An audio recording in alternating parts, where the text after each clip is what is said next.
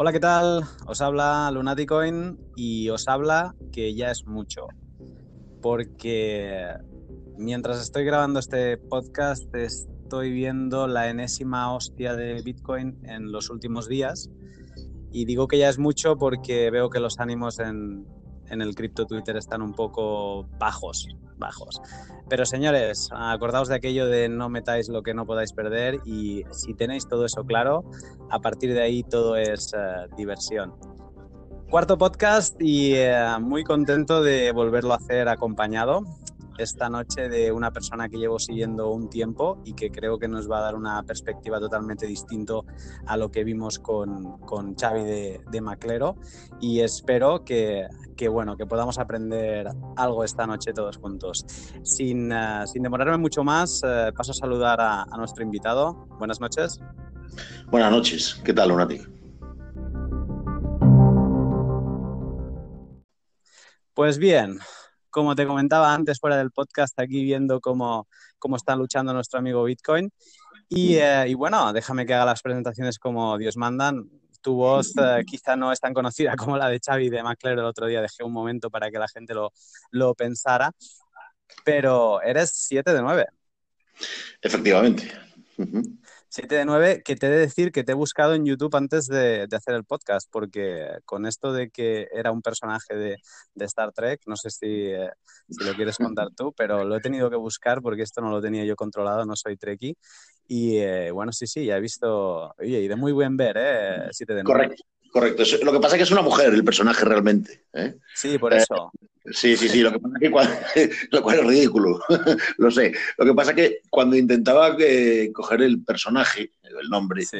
yo quería Spock, obviamente, pero estaba cogido Ajá. en todas las formas, eh, escrito bien, mal escrito, bien escrito, CK, eh, solo K, solo C, estaba todo ocupado. Entonces el, el siguiente personaje que me caía bien era 7 de 9, así que dije, mira, poca gente lo va a saber, me lo voy a quedar. Sí, 7 de 9 y, y, para adelante. Bueno, eh, quito gráfica de Bitcoin, que esto solo hace que distraerme. Y, uh, y antes de nada, me gustaría un poco saber uh, cuál es tu, tu background en, en, todo esto de cripto. ¿Cuándo empezaste? Uh, ¿Desde cuándo hace? Esto creo que es como lo más importante, ¿no? ¿Cuánto hace que estás en, en este mundillo? Y bueno, que nos expliques un poco eso, tu trasfondo. Bueno, eh, invirtiendo aproximadamente hace dos años. Uh -huh. eh, cogí todo el bull run, eh, fui otro más de los que cogieron la subida de nano. Y, y, al principio, bueno, esto era un maná, claro.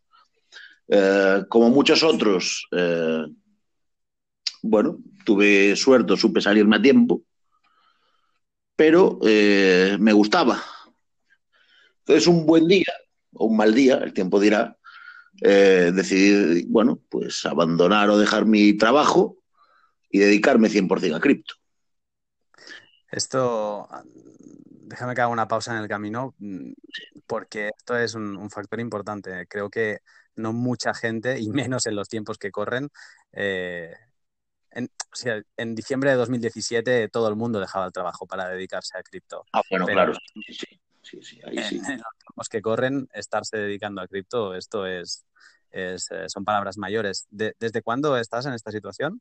Más o menos agosto 2017. No, sí, agosto 2017. Un año y unos meses. Eh, es como todo. Si te especializas, estudias, te esfuerzas y aprendes, las cosas llegan. Entonces, bueno, hoy eh, la verdad, empezó un poco sin querer, mucha gente, bueno, del mundo real, digamos, me conocía, mm. eh, quería que el aún no había sido ni el gran bull run, ni la gran inversión en la que estamos ahora, ¿no? Eh, mucha gente me conocía y, bueno, eh, me dijo que necesitaba asesoramiento. Al principio, pues yo creo que nos ha pasado un poco a todos los relacionados con cripto, sobre todo a, a, los no profesionales también, entiendo, en los meses de diciembre, enero, te venía tu cuñado, ¿y dónde invierto? Claro, a mí lo que me fastidiaba mucho era tener eso multiplicado por 10 y dar los consejos gratis, ¿sabes? Claro. Entonces, eh, primero estuve, pues, no sé, creo que semanas o meses pensando cómo monetizar eso. Y dije, mira, yo es que no, no tengo por qué decírtelo, porque además si sale mal, me lo vas a echar en cara, con, puede que con razón. Y si sale bien, tampoco me vas a dar una peseta porque no te la voy a pedir. Entonces, mm, era un momento, es una situación en la que no tiene sentido. Entonces, bueno, dije, mira, eh, yo estaba en un buen trabajo, eh, con un puesto de responsabilidad a nivel nacional y, bueno, eh, tampoco me llenaba demasiado, digamos, en comparación con lo que me gustaba cripto o con lo que me gusta cripto. Y el hecho de poder trabajar para uno mismo, para mí, vale mucho dinero. Entonces, bueno, di el salto. Tengo la suerte de, o desgracia, según se mira, obviamente, de no tener responsabilidades familiares, así que lo peor que podía perder era un par de años de vida o un par de años de carrera profesional. Mm. Y de momento eh, yo, no me estoy, yo no me quejo. No digo que me millonario, porque en estos tiempos el que se haga millonario con cripto, pues es un gurú. Habrá quien, desde luego, ¿eh? mm. pero, pero no me quejo. No, desde luego, quien esté sorteando Bitcoin desde hace una semana puede ser millonario, ¿eh? Hoy. Sí, bueno. Eh, claro, puede ser millonario de un Bitcoin de 3.000 dólares o de, de, de, 3.500 euros.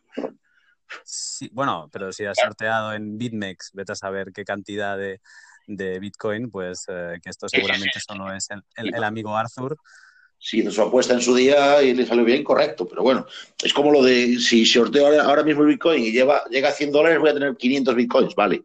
Vas a tener 5.000 euros. Ya, ya, eso es verdad. Bueno, el cálculo que salga, en este caso son 50.000 euros. Exacto. Exacto. Entonces, digamos, porque esta pregunta eh, creo que define mucho el perfil si tú tuvieras que ponerte cuánto de porcentual estás aquí por la tecnología y cuánto de porcentual estás eh, por la inversión, eh, ¿cómo, te, ¿cómo definirías 7 de 9? Pues mira, te diría como el, ¿sabes? El anuncio este de, ING, vino por los tipos de interés y se quedó por todo lo demás o algo así. Pues vine, por el dinero. Y si me lo preguntas hace dos años, te diría que era, te diría que esto es 100% inversión. Hoy te diría, hoy te diría Obviamente los medios me influyen, el que lo riegue, pues creo que paso atrás. Hoy te diría que es un 70% inversión, 15% tecnología, 5% eh, fe y 10%, 10% eh, de cambio y globalización. Me explico. Mm. Sí creo, además, cada día con más certeza, que algo está cambiando en el mundo. Entonces, yo, yo no sé si el Bitcoin se va a imponer, ni mucho menos. Hoy es fácil decir que no, pero hablo eh, a cualquier otro precio. ¿no? Eh, sí creo que, algún tipo de tecnología blockchain acabará asentada, uh, será dentro de 20 o 100 años, pero acabará asentado algo similar o algo que nazca de todo esto. Y creo que la globalización y la situación por la que pasan muchos países va a influir en el futuro. Y ahí sí tengo un 10% de, de creencia en esto. Genial.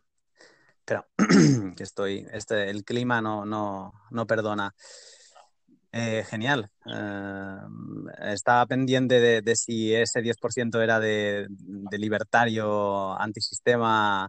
No, no, no. Eh, pero creo, creo que has apuntado a, a, esa parte de un poco más también tirando hacia la tecnología, ¿no? En este último 10%, que es esa quizá tecnología que puede cambiar el mundo.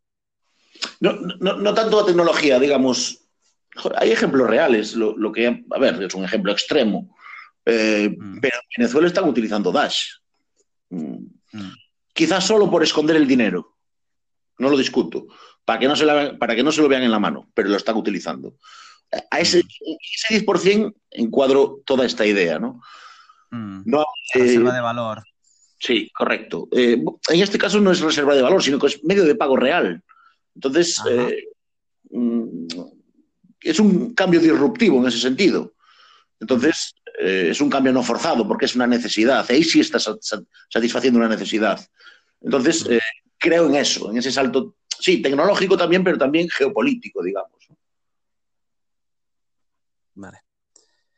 Porque aquí ahora llevamos un, un, pocos minutos hablando y a lo mejor quien, quien no te conoce, quien no habla inglés, porque tú tuiteas principalmente, si no el 100%, el 95% en inglés, eh, no sabe aún por qué estamos hablando, estoy hablando contigo.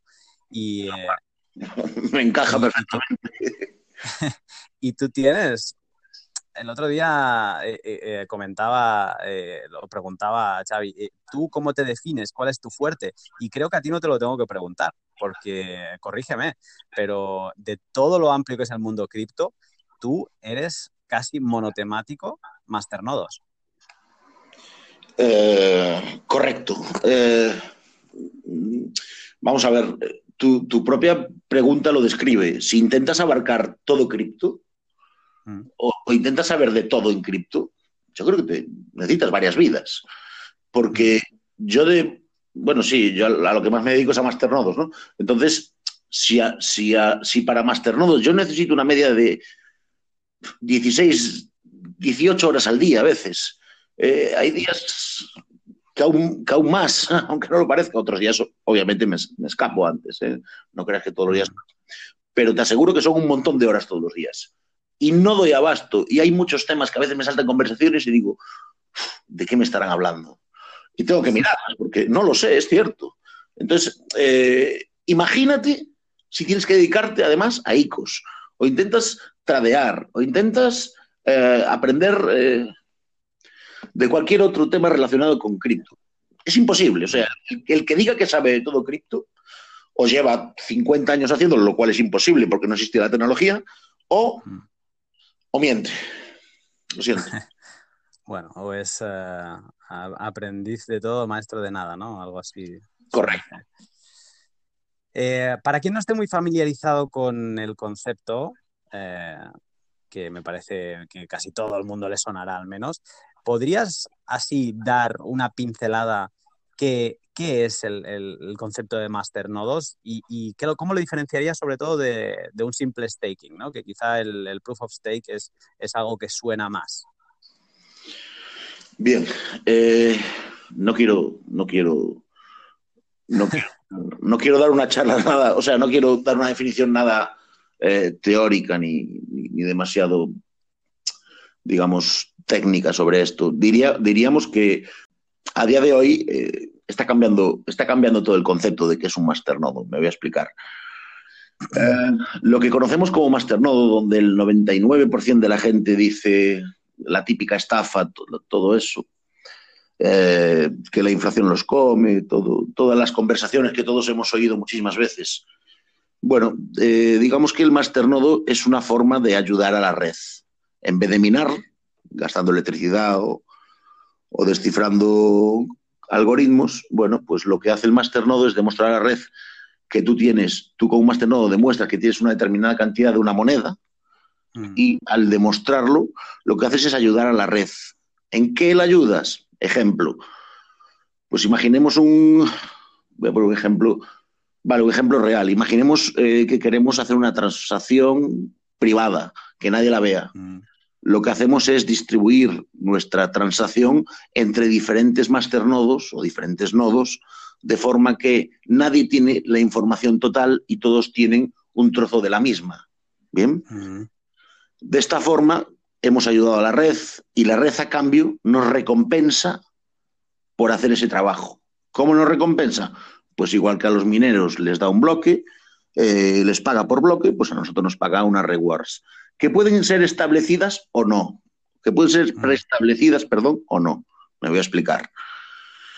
En lo que conocemos como masternodos normales y corrientes, que vemos en webs como masternodos online, eh, pues eh, el masternodo es fruto de un cálculo previo de rewards preestablecidas. Se sabe que durante estos bloques los pagos van a ser estos. Y el que tenga un masternodo, pues va a recibir la proporción. Pero cada vez más, a medida que los proyectos avanzan y se convierten en realidad, las rewards que, habrá, en vez de ser, eh, digamos, causadas por un, por un, un calendario preestablecido, van a ser las generadas por el negocio en sí. No sé la si... red. No por la red. Por el uso de, por la, el uso de, de la propia red no, van a ser las generadas por el uso del proyecto realmente. Uh -huh. hablo del futuro, claro. Ejemplo, eh,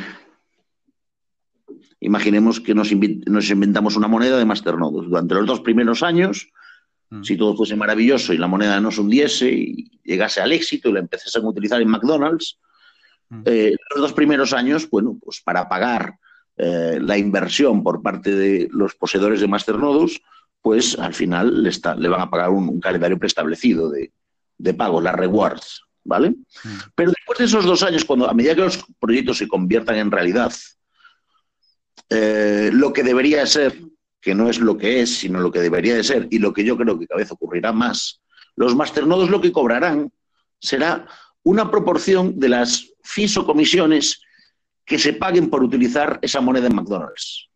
¿Bien? De acuerdo. Vale. He soltado un rollo que no quería soltar. Pero se ha entendido. Mm. Entonces, es la evolución natural, una evolución sana, esto que estás comentando, para no quedarnos anclados en, rewards, rewards, rewards, fijadas con un calendario y simplemente lo que tú has apuntado en algún punto, eh, solo lo único que ves es inflación, inflación, inflación, devaluación. O sea, no, un masternodo te da la sensación que no puede ser una inversión a largo plazo porque a largo plazo no eres el único masternodo y todos se están nutriendo y la, digamos que la moneda parece desde fuera, desde alguien que no tiene un masternodo como yo, parece que solo tenga sentido la devaluación. Y con esto que me estás diciendo, da de alguna manera parece como no acciones porque, y no securities, pero sí como que te estás beneficiando del éxito de la plataforma. Eso es lo que debería de ser y creo que es hacia donde tiran los masternodos, hacia donde van a moverse los masternodos.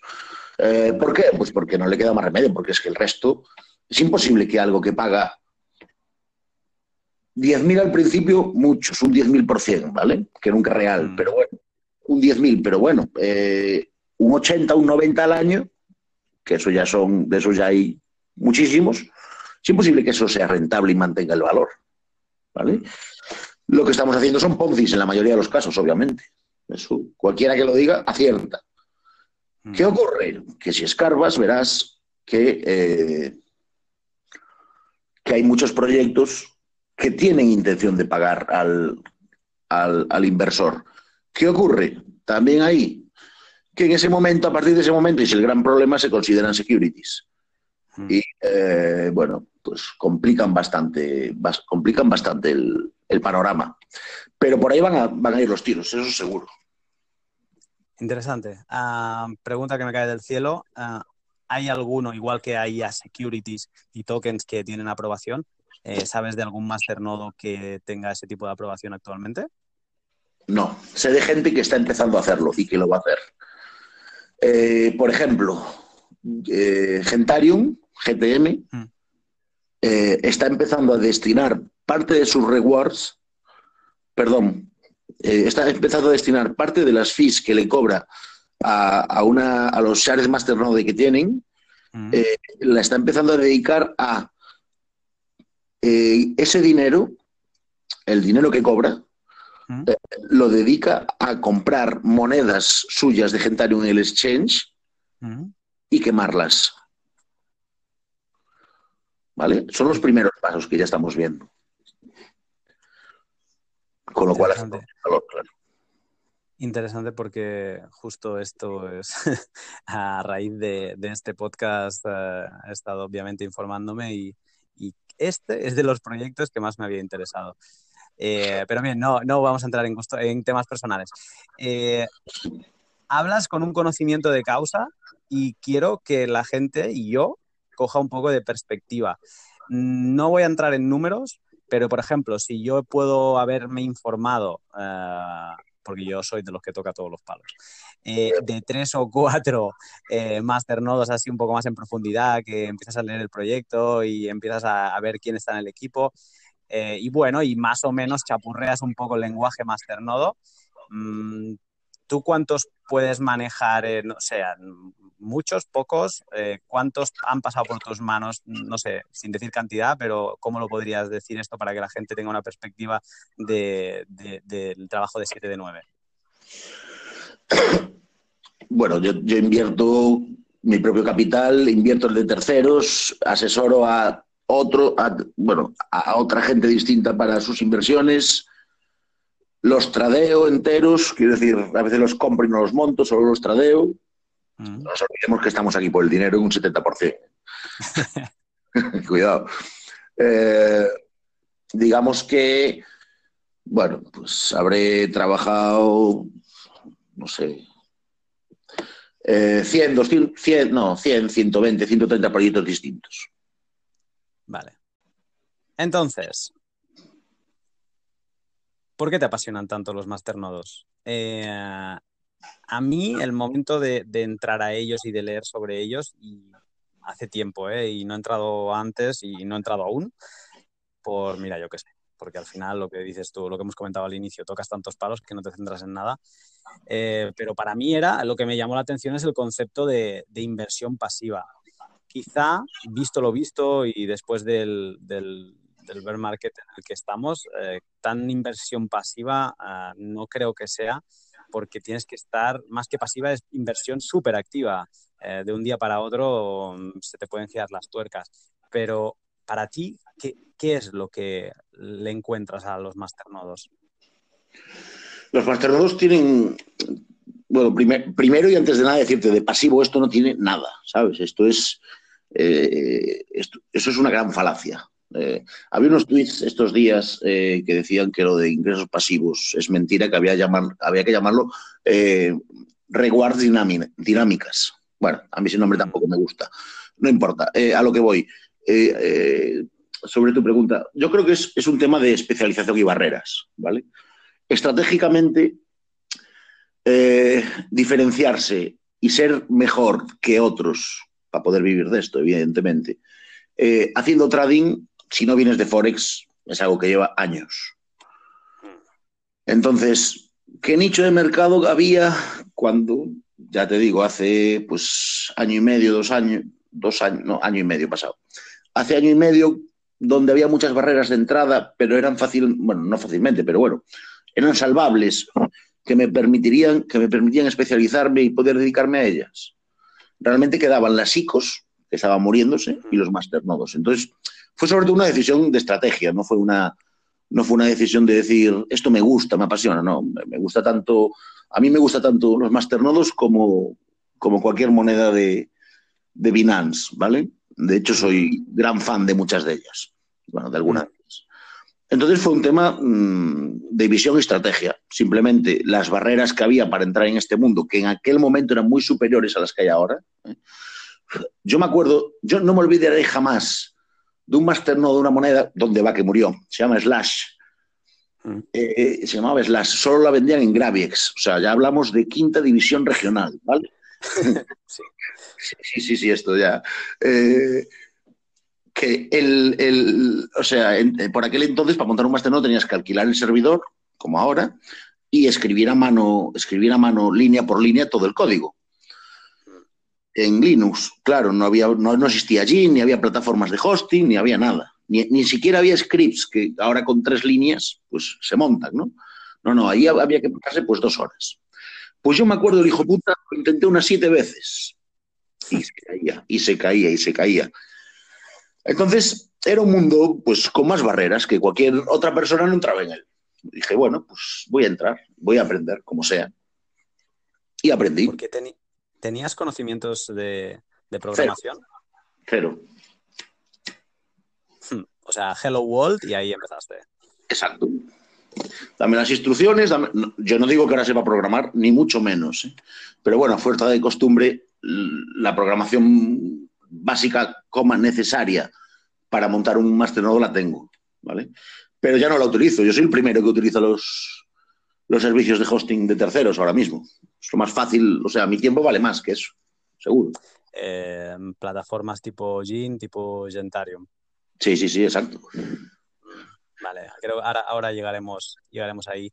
Decirte que me apasiona tu perfil eh, porque soy muy fan, la palabra fan da un poco de rabia, ¿eh? pero al final es la manera de entenderme. Soy muy fan de, de, este tipo de decisiones estratégicas que a mi parecer, y aquí no tengo motivo de hacer pelota a nadie, pero son decisiones inteligentes que muchas veces salen mal, pero lo importante es si salen mal, volver a tomar otra decisión estratégica y volverla a intentar hasta que, hasta que des en el clavo. Pero bueno, eh, no, me, no, me, no me clavo aquí, sigo para adelante. Eh, ahora me gustaría preguntarte como cosas así que me vienen a mí a la cabeza y que entiendo que como yo soy totalmente un novato en Masternodes, serán cosas que aparecen en la cabeza de, de, quien, de quien nos escucha. Eh, ¿Qué parámetros miras tú así sin, tampoco te quiero aquí machacar, ¿eh? pero para entrar en un masternodo o para leértelo, decir, mira, me, me, apetece echarle un vistazo más, ¿qué miras en un masternodo para, toma, para tomártelo en serio? Primero, el, el, uso real que le quieren dar al proyecto, ¿vale?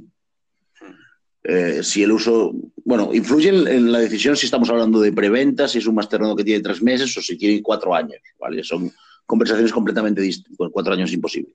O si tienen seis meses, quiero decir. Eh, lo primero, el, ¿a qué se quieren dedicar? ¿Vale? Porque según eso, ya sabes, la si, va a ser un, medio de pago, ya, ya, ni sigo con la página. O sea, ya, vale, gracias, ¿sabes? Adiós. Eh, segundo, entro en su web. Si en su web, su, después de dos scroll con el ratón, ¿sabes? Si lo segundo que aparece es sé un masternodo, cierro la web ya también. Es decir, cuando el argumento es que es un masternodo, no me sirve ya. Es decir, eh, no puede ser que una inversión sea el medio y el fin al final. O sea, no tiene sentido. Es como decirte a la cara, esto es un Ponce, amigo. No. Entonces, si me hablas de un proyecto, oye, voy a hacer X. Para hacerlo, creo que, mira, para conseguir el dinero vamos a hacer eh, pues unas preventas, vamos a hacer, quiero decir, que, haya sentido común. Mm. Eh, después, hombre, obviamente mil factores más, eh, el precio, la antigüedad, bueno, había una media matemática, mm. una, media basada en resultados de otros masternodos, ¿vale? No tiene por qué ser real ni cumplirse siempre. Pero dice que hasta el día 67 de vida de un masternodo no deberías entrar en él. ¿Por qué? Pues 67. porque. Sí, es, el, resultado matemático de lo que que los masternodos, no tiene por qué ser real.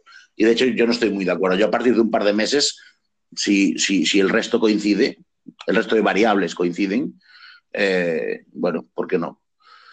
Eh, después, la comunidad. Es importantísimo que haya una buena y sólida comunidad detrás. Casi siempre, los, si te fijas en, los, en la lista de ricos de, rich list de, cualquier masternodo, que está accesible, ¿eh? porque es una parte del, Explorer de la moneda. Eh, hay un guion que pone rich list. Casi siempre, mm, sí, entre el 15 y el 20% lo soportan, o sea, pertenece a las tres monedas más, a las tres cuentas más ricas, sí. Pero al final, yo diría que no hay más de 200, 300 personas invirtiendo en un masternodo. ¿eh? para el 80% del valor del masternode, me refiero. Entonces, si hay comunidad, van a seguir recomprando ellos mismos el proyecto porque creen en él, se lo saben de memoria. Entonces tienes una base importantísima. Si después el desarrollador es conocido eh, o ha hecho otras cosas serias antes, es un plus. La transparencia, me explico creo que a día de hoy, pues eh, el presupuesto debe ser común, debe, ser, debe, estar en cuentas en las que puedes entrar y comprobar que el, que el dinero está ahí. Que el preminado, que es, digamos, lo que se reservan para ellos mismos, los desarrolladores de un, proyecto para poder pagar futuros, pues, futuros desarrollos, obviamente, eh, pues que el preminado esté en una cuenta que sea accesible para todo el mundo, que no la estén vendiendo ellos mismos. Claro, correcto. Que no la estén vendiendo ellos mismos, como ha pasado miles de veces en estas estafas que hay aquí. Entonces, al final, eh, juntas, no sé, no, las tengo numeradas, pero juntas 12, 15 variables. Entonces, a veces te equivocas, por supuesto, pero yo diría que con un 95, 97% de, de, de, regularidad vas a acertar. ¿Te has equivocado alguna vez? Es decir, ¿has perdido todo lo que pudieras tener en un masternodo? Al principio sí, me comí uno de ICE, ICE se llamaba, y latina CE, donde va que murió. Ah. Eh, Duró exactamente tres semanas ese masternodo. Eh, fue una estafa de un desarrollador. Fue al principio, tenía, llevaría yo dos, tres meses en esto. Era barato, ¿eh? no, eran grandes cifras. Pero sí. Sí, sí, sí. Si es que eso ocurre, coño. Si, si es que hay. Eh, yo, yo, no voy a decir, como dice todo el mundo, que el 95%, 99% de los masternodos son, son, son scams. Voy a decir que hay scams y hay estafas y que requieren mucho conocimiento meterse en ellos, porque además lo requieren y lo siento, yo me alegro que lo requieran, eh, porque me alegro en sentido egoísta, ¿no? Porque si fuese fácil yo no tendría clientes, ¿vale? La verdad. Eh, entonces, eh, bueno, creo que scams lo que es estafas auténticas son muy pocas. Será, habrá un 5, un 10%. Todo lo demás, hasta el 95, o sea, ese 85 que nos falta, son inflación. Vale. Pero no es lo mismo inflación que estafa. ¿Mm? Porque a colación de, de, esa parte que alguien lo puede relacionar con estafa y que creo, pero que está más relacionado con inflación, yo me sorprende mucho y son esos símbolos de alarma, de, seguramente por desconocimiento, cuando entro en Masternodes online, por ejemplo, y veo los, eh, los ROI, los Return of Investment que tienen algunos, veo unos números que, que no me encajan. Eh, cuando yo veo más de, es que incluso si me fijo en los masternodos eh, con Solera, y aquí pongo Dash, y aquí pongo Pivix y alguno más que Zcoin seguramente, y alguno me dejaré, ves que tienen un 7%, un 8%. Si te vas al mundo del que salimos, el mundo banquero, en sus épocas buenas estaban dando un 5, digamos, son porcentuales razonables que te puedes llegar a creer Mm, pensando como inversión, ¿no? Pero cuando ves un 100%, incluso es que un 50%, mm, aunque sé que en más tornados no es un número tan disparatado, pero a veces ves un 200%, te da miedo, quieres salir corriendo y obviamente cierras más tornado, te vas a, a CoinMarketCap y dices, a ver en qué invierto mejor, ¿no? ¿Esto es una buena manera de pensar o, no? Vale, soy gallego, te voy a decir depende, ¿vale? Eh, Me voy a explicar. Eh, primero, eh, los masternodos, eh, según cuando entres en ellos, ¿bien? Importante el momento para que, para que juzga eso en función del momento en el que entres.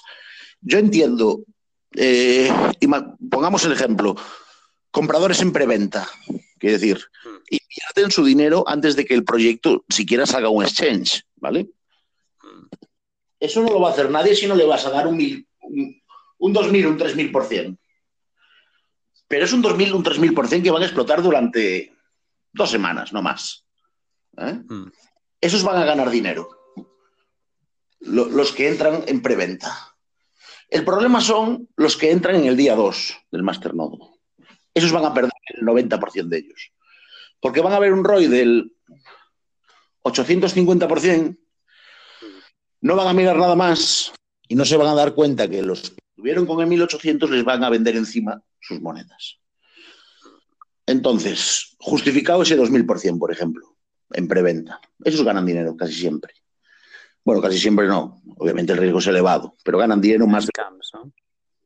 ¿no? no, no, Hablo de inversores normales y corrientes. Tú puedes invertir mañana y vas a ganar pero quiero decir que ah, debe haber dos miles por ciento que, están en proyectos que son scam y ahí es esa parte del riesgo, ¿no? Que tú antes decías, eh, un masternodo, mm, las reglas son 67 días y aquí estamos hablando de empezar en el día menos uno. No, pero aquí eso, esto no funciona así, no. Vale. Eh, me voy a explicar otra vez. No importa el proyecto del que hablemos, sea scam o no. Imaginemos un proyecto serio y bueno. ¿eh? Sí. Ese proyecto, si hoy no tiene dinero, Imagina que, le pasa casi siempre. Aquí nadie quiere poner ni una peseta, como siempre. Entonces, eh, dicen, voy a sacar este proyecto. Y pensemos que va a ser serio, ¿vale? Pero como no tienen acceso a la financiación, lo que hacen es en preventa, pues venden lo suficiente para pagar el exchange, el listado, la publicidad. Bueno, pues venden 10 masternodes a cambio de 10 bitcoins, a bitcoin el masternode. Bien. Entonces, durante 15 días ellos explotan ese, ese masternodo con un ROI elevadísimo. Mm. antes de que entra el exchange. Cuando llega el exchange, eh, entran, más inversores entonces el ROI va a bajar y entonces lo que antes era un 2.000 se convierte en un 800%, ¿vale? Entonces, esos que han entrado 15 días antes van a ganar dinero casi siempre.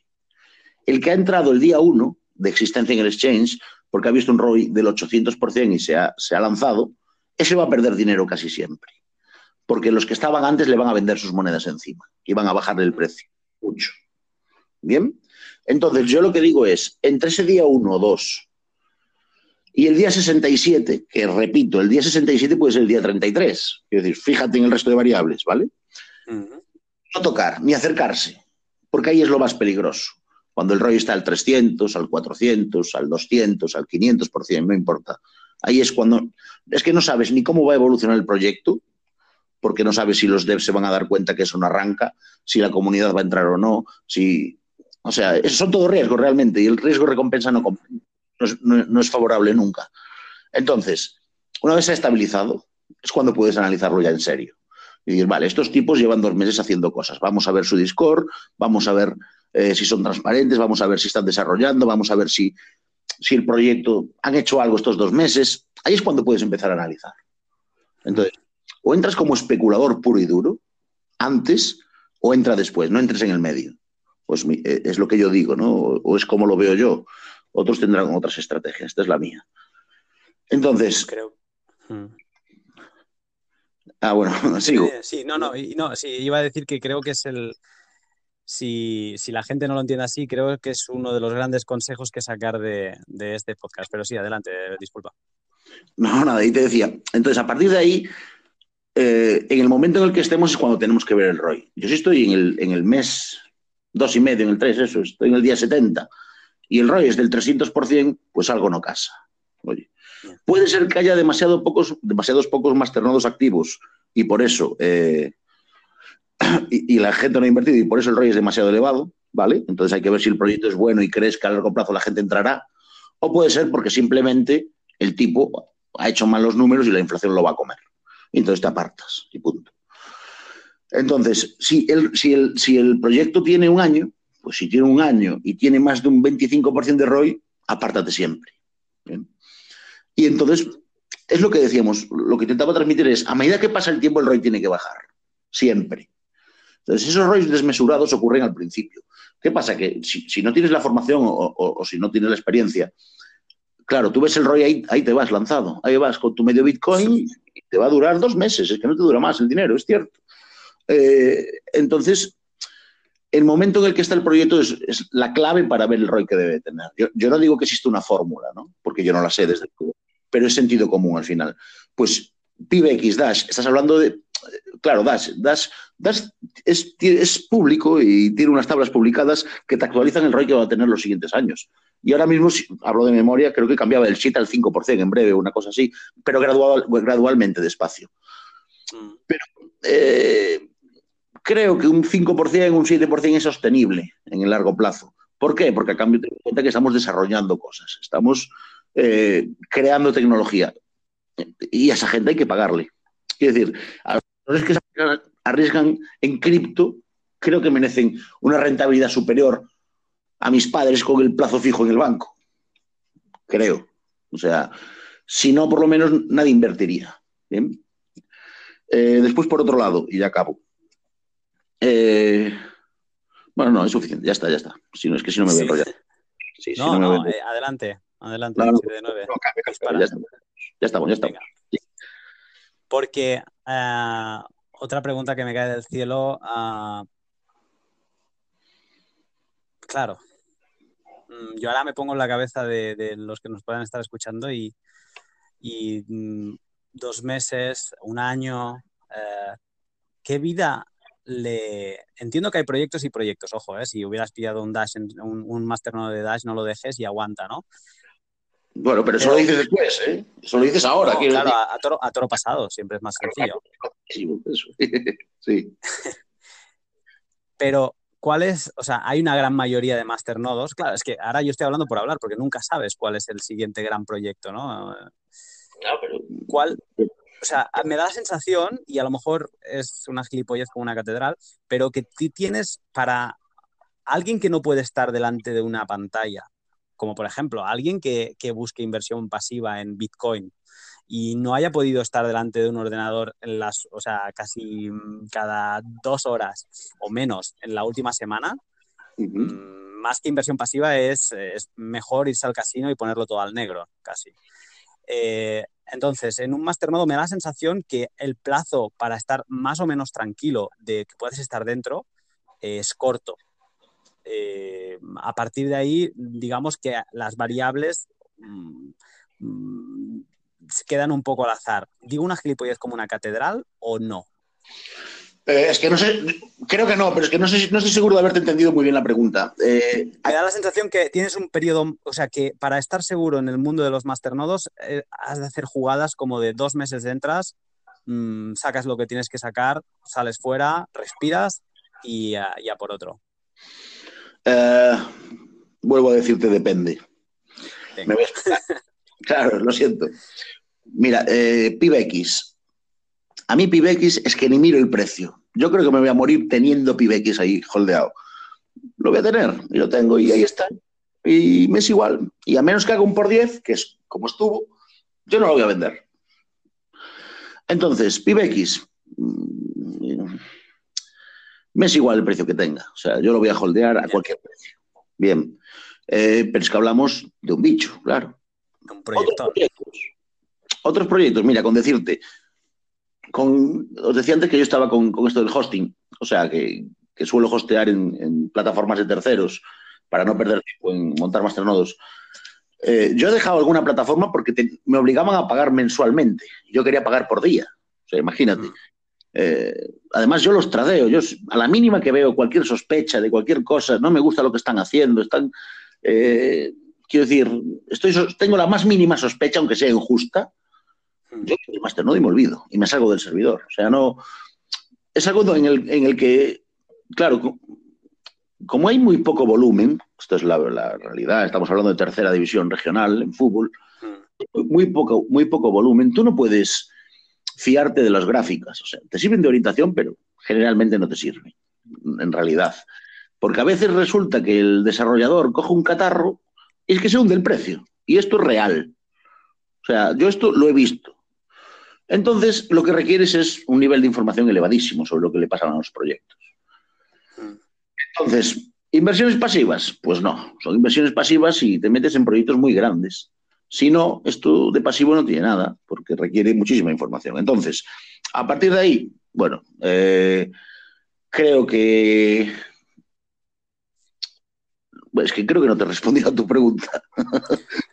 creo que sí, creo que, creo que sí, que al fin la respuesta es, y era otra pregunta que te iba a hacer, pero me la has respondido como tres veces y no me atrevo ya ni a hacerla, que es que era si los masternodes te requerían mucho tiempo y la respuesta es sí por triple vez que lo has dicho y creo que es la misma respuesta a, la, a mi pregunta, es eh, depende y depende mmm, porque tienes que estar informado, porque tienes que estar encima y sí, puede ser que te, de, te, dure un masternodo dos semanas como que te dure toda la vida porque has encontrado la gallina de los huevos de oro. Correcto. Bueno, o esperas a que llegue la gallina de los huevos de oro, mejor dicho, en sí, este caso. Sí. Pero sí, sí, sí, sí. Bueno, algunos los he tenido 12 horas. ¿eh? Sí. Y, uh, y, una pregunta que me ha surgido de esto que comentabas, cuando dices yo, yo tradeo los uh, masternodos, ¿significa que un poco desmontas el, el, el, servidor y lo llevas a un exchange y lo vendes? ¿O vendes directamente de alguna manera que desconozco todo no, el pack? No. Es que no, no, no. O sea, es que algunos ya ni los monto. Lo dejas, no lo has sacado ni del exchange y, y lo vuelves a, a, a vomitar ahí. Sí, sí, sí, sí. O sea, a veces, bueno, pues sabes que van a pasar cosas, compras, esperas a que suba y lo vendes, como, como cualquier otro. Fundamentales. Uh -huh. Oye, a veces los montas y, y, ha subido de precio y dices, joder, es que ha subido más de lo que voy a ganar un año en rewards. Ahí va. Y lo sueltas. A ver, vamos, o sea, yo vamos de coña en, este podcast. Yo estoy encantado y estoy aprendiendo un montón. Te sacaría, bueno, te exprimiría como, como una naranja, eh, pero tendré compasión. eh, yo quería preguntarte una cosa que, que, creo que es, bueno, todo el mundo tendría que dar su consejo a todo el que se quiera animar y a ti te lo hago eh, en concreto a esas personas que quieran animarse con su primer masternodo. Eh, ya has soltado alguna perla mientras hablábamos, pero ¿cuál sería, si tuvieras un consejo que dar, cuál sería a esa personita de Dios que, se pone con los masternodos, con su primer masternodo, qué consejo le darías? Pues que invierta poco dinero. Esto es básico. Con el primero que no, que no juegue. Quiero decir, además el precio al que están ahora, con 300 dólares tienes, tienes cosas serias por ahí. No digo que te vayas a hacer millonario. Es que el problema, me vuelvo a enrollar, lo sé, pero es que el problema es que, claro, la gente viene a cripto pensando, ahora voy a comprar esta alt en Binance, me voy a forrar porque va a hacer un 20x, para eso no vengas a Masternode, porque eso no va a ocurrir. O sea, puede ocurrir un 5, un 10X después de X tiempo, sí, eso puede ocurrir. Pero aquí no vengas a hacer 20X porque es que es muy difícil que, eh, que ocurra. Entonces, eh, esto es esto es pensarlo fríamente, 300 euros, 300 dólares o 300 euros, no importa. En el banco, ¿qué me van a dar? pues probablemente a día de hoy te den un menos 50 euros más o menos en comisiones. Y 300, sí, fácil. Y 300 euros invirtiéndolos en masternodos, arriesgando mucho más, seamos conscientes. ¿Qué voy a tener a final de año? Bueno, pues yo diría, bueno, con el mercado así tan bajista probablemente tengas cero, también hay que reconocerlo. Sí, sí, claro, no, no vamos a engañar a nadie aquí.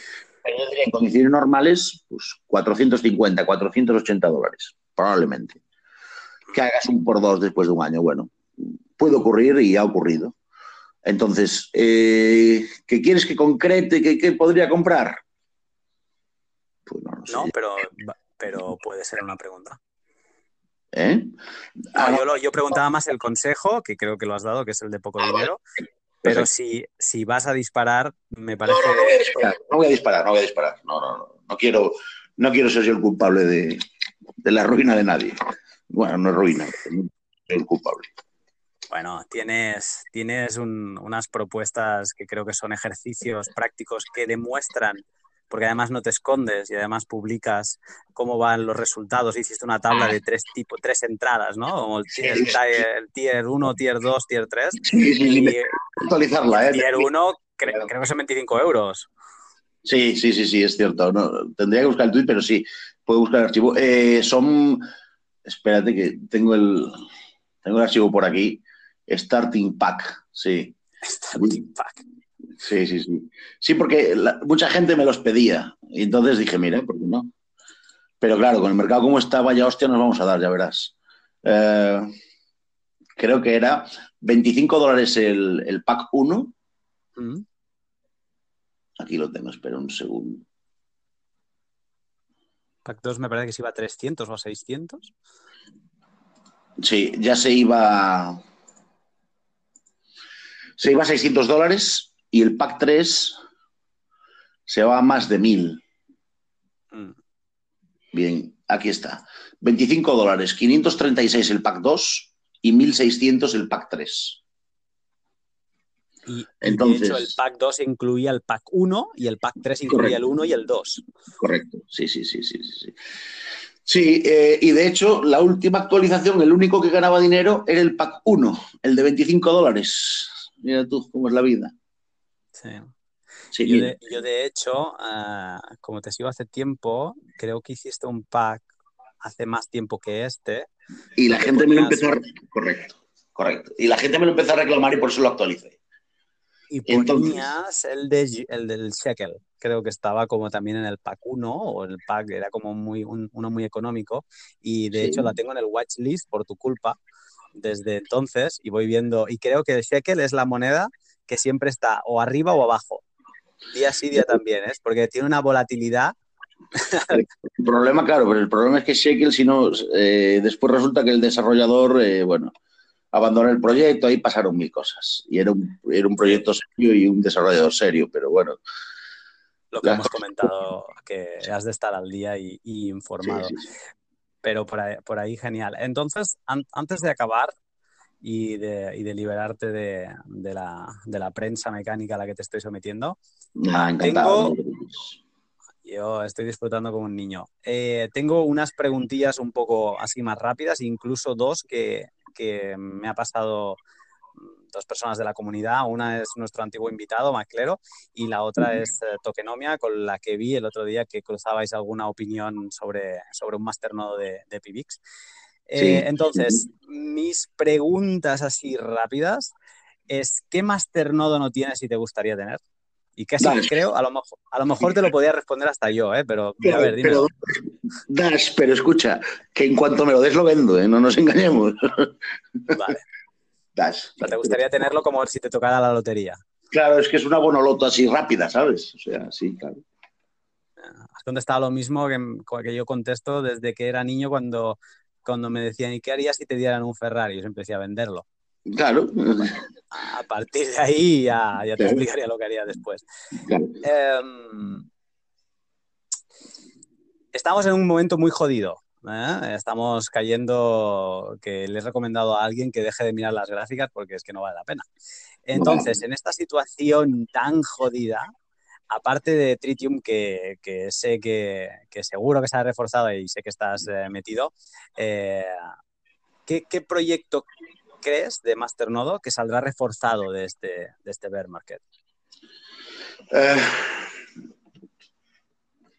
yo creo que hay proyectos que ahora mismo están bastante infravalorados. Bien. Mm. Probablemente coincide, coincide en el tiempo muy mal, pero Alco.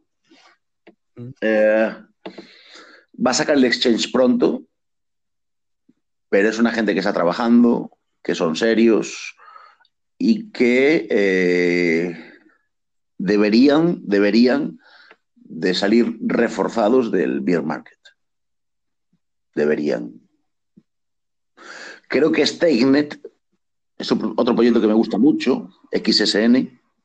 Sí, tiene, si, si más no, tiene todo medio Twitter de habla inglesa de, de su lado, porque de- Mm. hay, hay días que son temáticos de, de, de StakeNet, que, que solo en el feed quizás la gente que sigo, pero hay días como que hacen push o algo y, y tienen Ah, mucha, pues- mucha comunidad. pues- Sí, Pues seguimos a gente distinta, porque yo casi no recibo nada de, ellos, ¿ves? Por ejemplo. pues mira, ya cuando localice alguno te lo paso. Sí, pues sí, sí, porque yo leí un artículo de ellos, pero porque co- conozco a un tipo de su equipo y, me, y lo escribí él, me, me lo pasó y me pareció acojonante el proyecto. Lo conocía, pero no tanto como él, obviamente. Y es un mundo entero el que están desarrollando. Es que es tan, es tan bueno lo que quieren hacer que dudo si, si es cierto ya, claro. A veces te entran dudas, ¿no? Porque- Sí, que da miedo, ¿eh? es tan bueno que da miedo. pero está muy depreciado ahora mismo para lo que debería de ser. Vale, Alco y, y StakeNet, lo, lo damos por bueno. Eh, una última pregunta por mi parte rápida y, de hecho ah, quizá la tendría que haber hecho antes, pero es que me acaba de venir y si no la digo reviento. Eh, plataformas de, de hosting de terceros. Hay una, así rápido, eh, son plataformas, como tú bien dices, que es como plug and play, ¿no? Eh, tengo estas monedas, quiero que me montes el masternodo, yo te pago, de acuerdo, y a partir de ahí me olvido tienen una opción que es los shared masternodes. Aquí estamos hablando que si no tienes todas las monedas necesarias para hacer el masternodo, eh, puedes aportarlas, digamos, se completa el masternodo y montáis un masternodo compartido. Eh, ¿Qué opinas? A mí la idea me parece espectacular. Eh, creo que para muchos pequeños inversores es una gran salida. Estoy esperando a ver si alguien se atreve a hacer algo así con masternodos caros. ¿Vale? Caros me refiero a. Es que nadie, por ejemplo, nadie. No, no, ya ni das. Yo creo que nadie está ofertando PIBX en Shared Nodes. No puedes comprar un trozo de PIBX. A ver, con el ROI que da es ridículo también, pero bueno, sería una forma de invertir, por lo menos. Pero eh, a lo que voy, eh, a, lo- a tu pregunta. Eh, yo creo que este tipo de plataformas son, un, son un, un avance importante. El riesgo, el riesgo está en que las monedas dependen de ellos. Tú las pierdes y ellos no te van a garantizar nada. Ese es el problema de este tipo de servicios. No es como cuando el masternodo, aunque lo hagas con ellos, eh, pero tú tienes todas las monedas, ellos no llegan a poseer las monedas. Claro, tú cuando, tú cuando montas un masternodo completo, tú te haces una transferencia a ti mismo y lo que a ellos le envías es la prueba de esa transferencia con esa cantidad de monedas. Y con eso la red ya, el blockchain, o sea, sí, el blockchain sabe que esa transferencia ha existido y que tú tienes esas monedas. Y por eso se puede montar el masternodo sin enviárselas. ¿Bien? Pero cuando es un shared masternodo, tienes que enviarle las monedas físicamente. Entonces ahí dependes de que un tipo le roben o no, o que te robe él o no. Hmm. Es la realidad. Entonces, aquí que te diría, bueno, vete a uno que lleve tiempo funcionando, a uno serio, tal. no, yo, eso no se lo aconsejo uh, a nadie porque la historia no sirve para nada aquí. Hay que irse pues a empresas. Jin, pues es una empresa. Gentarium lo va a ser, de momento no lo es, pero Jin tiene esa solvencia. Es lo que le da a los clientes a día de hoy, esa seguridad. Creo que hay una forma, si no me equivoco, con Calculus, eh, otro proyecto, te permite albergar el masternodo, pero tú tienes las claves privadas. Ah, no, pero no sirve para Shared. Disculpa, no, no, no hay forma. No, no, hay, no, hay forma. Has mencionado tres. Uh, Gin Platform, Gentarium y, Calculus, que no, la conocía. Mm, ¿Dejas estas tres como para que la gente le eche un vistazo si quiere empezar? No, no, yo diría Jin y Gentarium. Sobre todo Gentarium porque es lo mismo que Jin a mitad de precio. Ya, las cosas como son. Vale. De, ah. acuerdo. Eh, entonces, disparo. Pregunta de, tokenomia, que no se ha quedado corta. Y, ah, y, de verdad te prometo que son las últimas dos. ¿eh? ¿Cuál es el proyecto que ha, evolucionado, que ha evolucionado más, según tú, en el último año? cuál es el mejor documentado, ahora te lo repasaré todo, iremos una a una, y el que menos problemas da, el más maduro y cuál es el que tiene una comunidad más colaborativa. Volvemos. El proyecto que más ha evolucionado. Alco. Alco hace un año, Alco hace un año, año y poco, no sabía ni que iba a hacer un exchange y ahora están a punto de lanzarlo.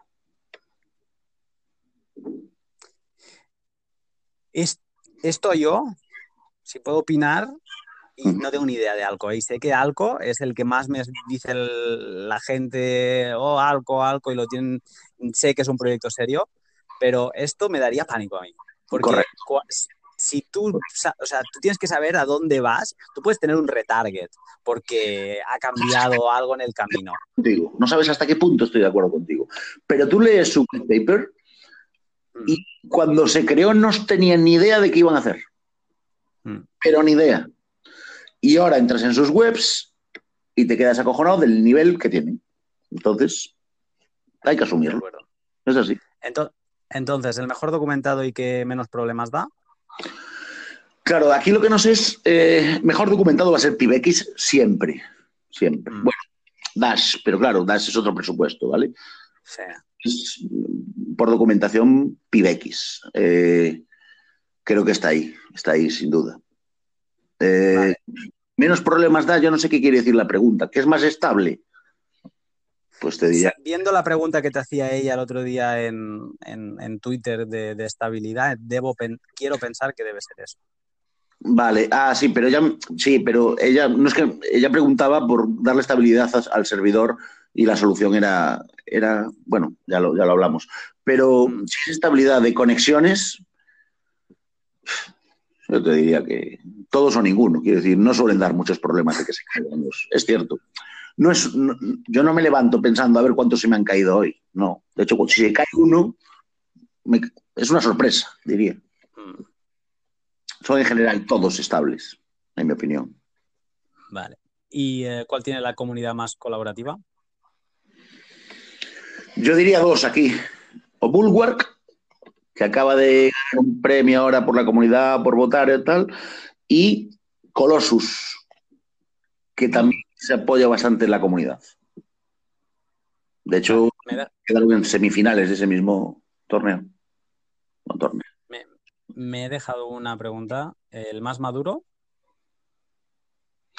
Más duro, más maduro obligatoriamente tenemos que decir Dax. Lo montó él, ¿no? Toda la historia está. Claro, lo ha inventado todo él. Exacto. Em, pregunta de Maclero. ¿Crees que el Proof of Work está condenado y acabará siendo un sistema de consenso minoritario en pro del Proof of Stake? No, no creo que sea minoritario, pero creo que cada vez habrá más híbridos. Creo que, bueno, estoy empezando una serie de artículos además sobre este tema y es curioso como muchísimas de las grandes monedas de, siempre digo la misma frase, de Binance, ¿no? Me refiero a top con market cap. Es curioso como muchas de ellas eh, están dando sus primeros pasos y empezando a anunciar o anunciar que pronto anunciarán, como Tron, eh, eh, están empezando a anunciar sus pasos o su cambio hacia... Casper de Ethereum. Hacia una parte de POS, sí, igual que Ethereum. entonces, creo que las líneas con el tiempo se difuminarán entre lo que es POS y lo que... Quiero decir, ahora parece como que son clases sociales distintas, ¿vale? es la verdad. Eh, las alt de top CMC pues están ahí arriba y parece que POS eh, pues es pues el, el, pobre del barrio, ¿no? Entonces, vemos ahora que mucho POU va a ceder rewards hacia POS en esas mismas monedas, pero el POU va a seguir siendo necesario. Entonces, creo que cada vez habrá más híbridos, eso sí lo creo. Eh, y ver un ROI ya del 3, 4, 5% en monedas como Tron, como EOS, eh, EOS no, discúlpame, como Tron, eh, como Stellar, que son Stellar creo que es un 1, de hecho, es como muy poco. Sí, pero porque está todo está empezando. Entonces, al final las guerras cambian y cuando las otras tengan un 3 y ya de un 1 va a tener que subirlo. Eh, no lo sé. Quiero decir, se están rompiendo barreras. Eso es un hecho. Y estamos empezando. Enigma lo va a hacer también. Eh, bueno, ya veremos cómo. Sí, yo creo que sí, yo creo que sí. Yo creo que sí. Genial ahora, ahora mismo tengo esa sensación de cuando sales de una clase de la universidad o da igual, una clase de algún sitio y dices, Dios, me voy a casa a pasar los apuntes porque aquí hay zumo que, que beberse aquí ahí concentrado. Pues estoy así, 7 de 9. No es para tanto. Bueno, porque lo llevas dentro. Esto es, esto es, la verdad que es divertido. Explicarlo no. Yo reconozco que explicar esto a veces es un tostón tremendo. Pero no creo que para quien nos escuche sea un tostón. Yo, yo escucho, no, yo he escuchado este tipo de contenido en inglés y una de las razones por, lo que, por la que hago esto es para, porque este contenido no lo veía así de, una manera, nada, como una charla en, en español. Y y no, no se me ha hecho. O sea, si te apasiona esto, claro. no se te hace nada pesado. Sí, estoy de acuerdo, estoy de acuerdo, estoy de acuerdo. Te digo una, te digo una cosa, me quedo con, o sea, como quien le gusta el, el, fútbol o cualquier otra cosa, siempre están hablando del nuevo, el nuevo Messi, el nuevo Cristiano, el nuevo Bitcoin, esto es lo que últimamente, esto será lo nuevo, el hashgraph, eh, no sé qué, no, es que será, es el nuevo blockchain, es lo nuevo. Yo lo que me doy cuenta de, lo que he hablado contigo es que los masternodos es un mundo dentro de cripto. Sí, sí, eh, entero, completamente. Es un mundo entero que la gente tiene una imagen desde fuera, mm, por lo que he ido mm, escuchándote, total, no equivocada, pero sino que lo vende con, gafas de, culo de botella y no lo, no lo acaban de ver bien. Y es un mundo en sí mismo con sus reglas propias del que te aseguro que voy a saltar porque, bueno, pues porque lo otro está todo muy parado y porque me gusta explorar y cansarme de las cosas hasta, hasta encontrar otra, otra más. Y me parece un mundo apasionante y, te agradezco que, me hayas dado la posibilidad de, invitarte y, de, que, de que asistas a este podcast. Bueno, encantado yo de que me hayas invitado, encantado de haber participado. Y eh, bueno, a veces es difícil concentrar la información en, una charla, eh, pero bueno, hemos explicado lo que hemos podido desde aquí, creo yo. Sí, y además eh, es más, o sea, mm, para, para, lo demás está Google y luego también está Twitter y, puedes, quieres compartir cuál es tu handle de, Twitter o quieres compartir alguno de los proyectos en los que colaboras, está libertad total de hacerlo ahora. Pues muchas gracias. bueno, mi, mi, dirección es en Twitter 7 de 9PK, 7 y 9 con número, o sea, 7 números de... Mira, búscalo en Google.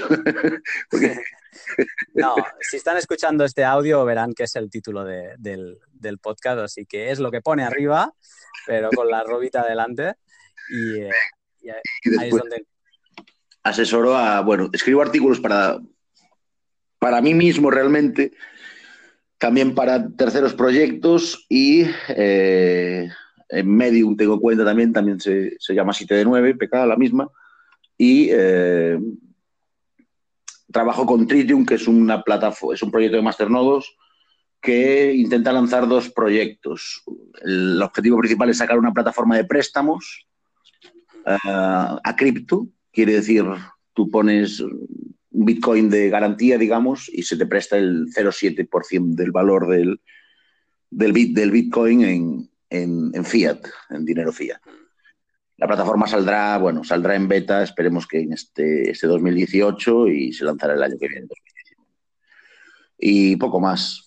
Tampoco, tampoco cualquier duda o consulta que os surja a través de Twitter me mandáis un mensaje y encantado de ayudar a absolutamente todo el mundo dentro de unos Y entre unos límites razonables antes de, si no pasarle la factura, ¿eh? que en esto yo soy catalán y si quieres ya, ya, les hago yo, ya les genero yo la factura.